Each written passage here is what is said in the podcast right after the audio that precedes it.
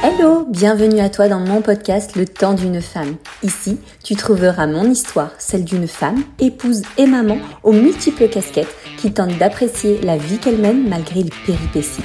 Nous parlons d'organisation, de positivité, développement personnel, cheminement spirituel, mais aussi de parentalité, de carrière, bref, de la vie d'une femme à 360 degrés.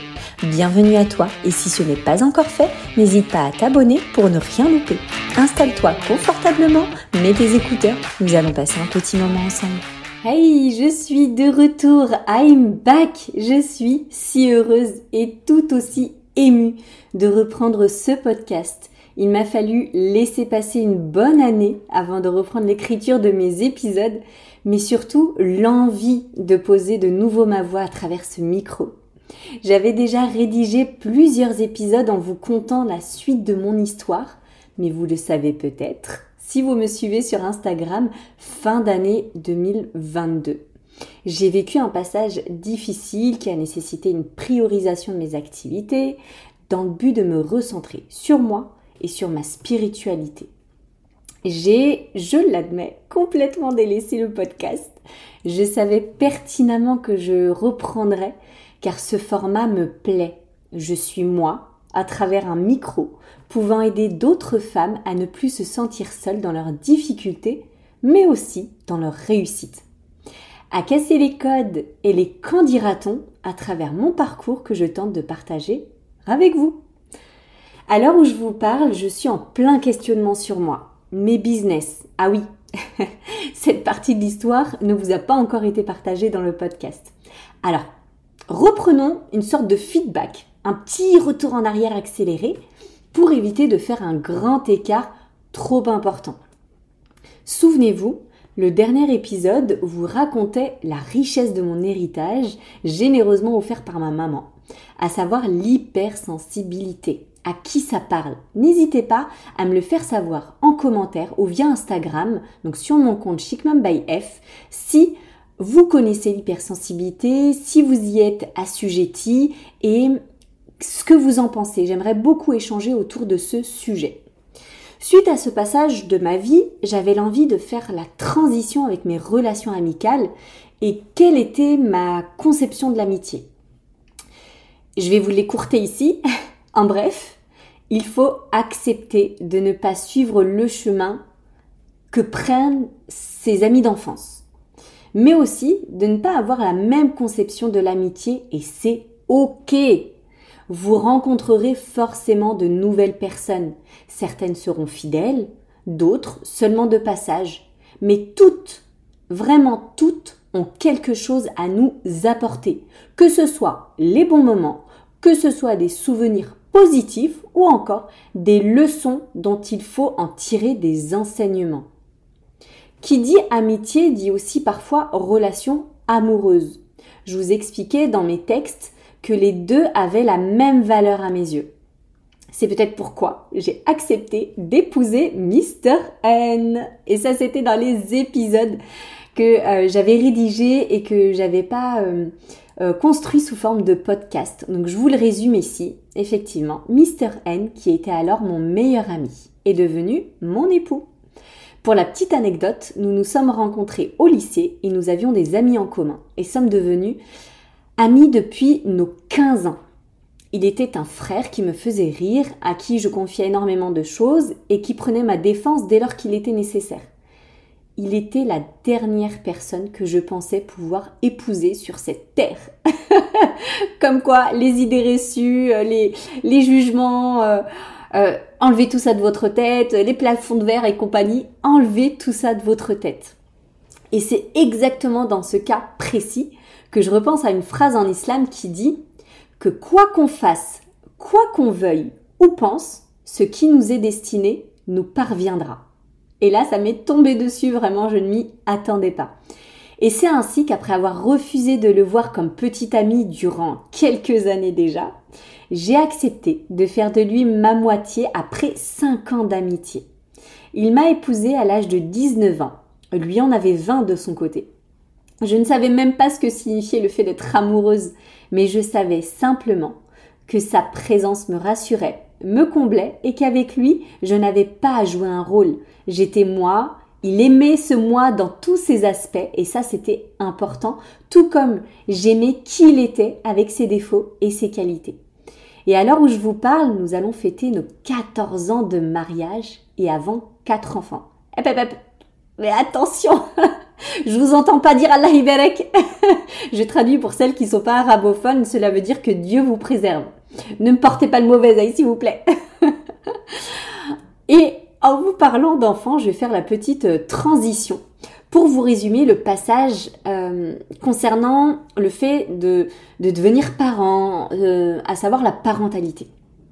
J'avais écrit plus de 4 épisodes rien que pour ce sujet. Le parcours a été long et sinueux. Alhamdulillah. Je ne m'en plains pas, j'en ressors bien plus forte. Mais cela n'enlève en rien la difficulté des épreuves que j'ai vécues. Et je pense que vous allez être plusieurs à vous reconnaître dans ce parcours.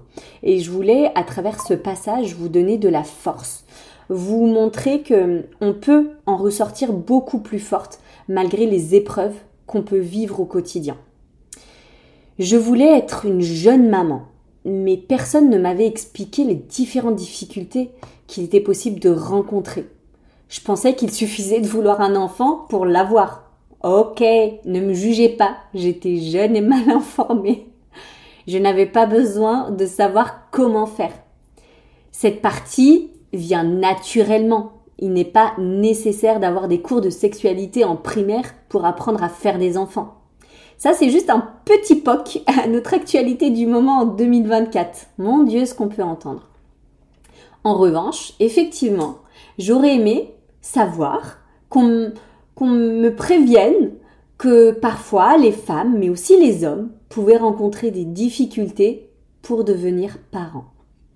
Je l'ai découvert par la force des choses en y étant été personnellement confrontée et durant plus de 4 ans, on a dû réaliser tout un tas d'examens, des protocoles lourds et épuisants, des suivis réguliers, des traitements douloureux, des opérations, des échecs, des petites victoires, puis des déceptions.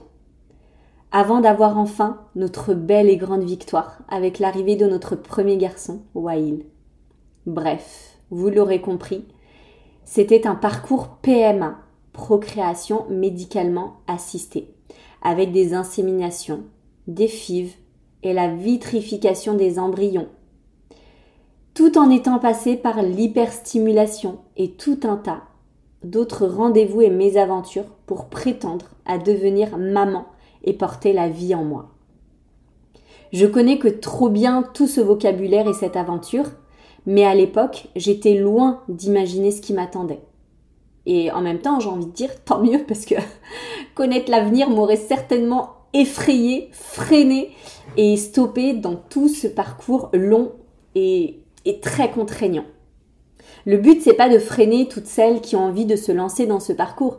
C'est juste vous dire en toute transparence que moi j'aurais aimé entendre peut-être quand je me suis lancée et me dire que effectivement, malgré les embûches, malgré les difficultés, malgré les déceptions, eh bien, on arrive toujours à se sortir la tête de l'eau tant qu'on est d'accord avec, euh, avec son partenaire. Et ça, pour moi, je pense que c'est l'étape la plus importante. C'est d'être en accord avec son partenaire et se soutenir à chaque fois que vous allez avoir euh, vos règles alors que vous espériez euh, un positif sur le test de grossesse.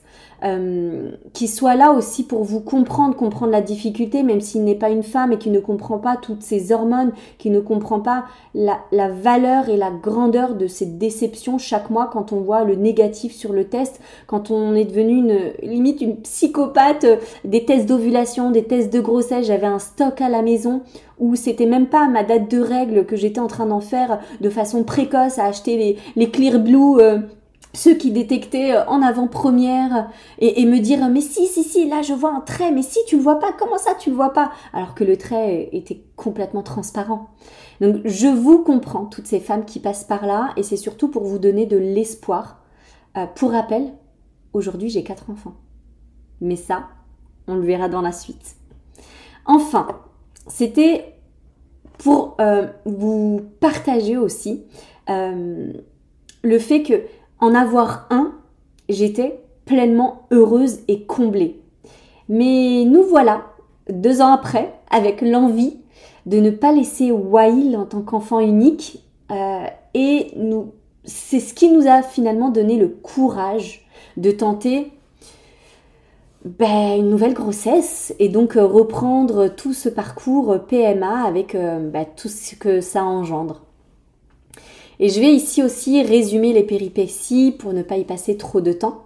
Mais en bref, après six ans d'essai, après l'arrivée d'Oaïl, trois bébés morts dans mon ventre, un accouchement précoce dans ma baignoire et l'ablation d'une trempe plus tard, un miracle se produit. Dieu m'offre des jumeaux. Voilà qu'Aiden et Emna débarquent dans nos vies. La victoire paraît belle, mais si vous saviez comment j'étais malade à chacune de mes grossesses. Un calvaire. Mais je crois bien que le fait d'avoir été autant éprouvé pour porter la vie m'a permis de mieux appréhender et gérer ces grossesses extrêmement difficiles. Entre nausées et vomissements gravidiques, les hospitalisations pour, pour perte de poids importante. Parce que oui, je maigrissais et je perdais énormément de poids, ne pouvant me nourrir à chaque fois. Et pour finir, avec des accouchements d'urgence, avec des risques de prééclampsie. Bref, vous l'aurez compris, j'aurais tout vu et presque tout vécu. Mais Dieu merci, mes accouchements se sont parfaitement bien passés. Emna, qui est donc la jumelle d'Aiden, est née en deuxième et elle est sortie dans sa poche avec son liquide amniotique encore présent. C'était une expérience incroyable. Euh, quand Aiden est arrivé, il n'a même pas attendu euh, la présence de, tout le personnel. Euh, je sentais que ça poussait parce que j'étais en fin de, de comment on appelle ça? D'anesthésie. Euh, et je commençais à, tout ressentir. Donc j'appelle l'infirmière et je lui dis je sens que ça pousse très très euh, très très fort. Elle m'a dit mais je vous ai vérifié là il y a, il y a quelques minutes. Je pense pas que ce soit dilaté aussi vite. Et en fait euh, Aiden était déjà en train de sortir donc il a failli s'écraser au sol. Heureusement qu'elle a eu le temps de mettre ses mains et de le récupérer. Vraiment dingue et Emna derrière bah, qui sort d'une facilité incroyable. Alhamdoulilah et euh, qui, est, euh, dans sa poche de liquide amniotique. C'était super beau à voir. Donc du coup, on m'avait demandé si euh, il perçait la poche d'Emna pour la faire sortir ou s'il la faisait sortir dans sa poche. Donc je leur ai demandé quelle est la différence entre les deux. Et ils m'ont dit qu'effectivement, en sortant dans sa poche, elle ressentirait moins les contractions sur son corps et elle souffrirait moins. Donc forcément, j'ai accepté qu'elle sorte avec sa poche, mais ça me demandait à moi de pousser un petit peu plus parce que les contractions auraient un, petit peu moins d'impact sur elle, du coup, vu qu'elle est encore dans son liquide. Mais voilà, en quelques poussées, elle est sortie et, c'était un vrai bonheur de les voir euh, pleurer à mes côtés euh, et de, découvrir euh, la magie de, cet accouchement bah, dans sa poche de liquide amniotique. Mais figurez-vous que l'aventure ne s'est pas arrêtée là. J'étais une jeune maman plus que comblée, moi qui étais destinée à ne pas avoir d'enfants, me voilà maman de trois enfants, filles et garçons confondus. Mais je dois l'admettre, les longs traitements, les hormones qu'on m'a injectées toutes ces années ont porté préjudice à mon corps et à mon énergie. C'était terminé, c'était rédhibitoire. Je voulais plus entendre parler de PMA, de grossesse, d'accouchement, à tel point que dans ma tête, je plaignais mes amis quand elles m'annonçaient leur grossesse. Je n'arrivais plus à me réjouir, sincèrement, tant j'en ai souffert personnellement. Et je me suis donc remis à fond dans le travail après mon congé maternité. Et on arrivait tout juste sur Marseille après la mutation de, mon mari. Donc on, essaie de, trouver une crèche pour les jumeaux et vraiment la nouvelle inespérée, c'est une abonnée à moi à l'époque sur mon compte euh, Chic Mum qui était euh, tout petit hein, parce que j'avais ouvert durant la grossesse des jumeaux et qui m'avait dit euh, bah écoute moi je suis sur Marseille et figure-toi que dans ma crèche il y a une péricultrice qui s'en va et elle avait ses enfants qui étaient donc des jumeaux bah, qui quittent la crèche. Donc il y a une place qui se libère et c'était courant de l'année. Donc bah, je pouvais prétendre à cette place là la présenter bah, mon profil euh, à, la responsable de crèche. et j'ai eu un rendez-vous. Et figurez-vous que euh, j'ai eu ces deux places-là pour mes enfants, mais vraiment inespérées.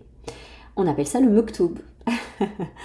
Donc ça y est, notre nouvelle vie commence, on emménage, on essaie de trouver notre rythme, une nouvelle organisation, parce qu'on est seul sur Marseille, sans repère, avec trois enfants dans des jumeaux en bas âge, avec mon poste de cadrérage dans une nouvelle entreprise, et trois mois après, une autre arrivée. Voilà qu'on se fait cambrioler. C'était un choc. Juste avant l'annonce du confinement. Un coup de massue. La suite est complètement inespérée. Mais pour la connaître, je vous donne rendez-vous dans le prochain épisode. En attendant de vous retrouver chaque vendredi matin via le podcast Le temps d'une femme, rejoignez-nous sur mon compte Instagram chicmumbyf pour suivre mes aventures organisées. Merci d'avoir écouté ce podcast. J'espère qu'il t'aura plu et qu'il t'a permis de relativiser ou de t'identifier à mon parcours. Si tu as aimé, sens-toi libre de le partager à tes amis et me laisser 5 étoiles pour aider encore plus de femmes au quotidien. Je t'embrasse et te dis à vendredi prochain, si Dieu le veut.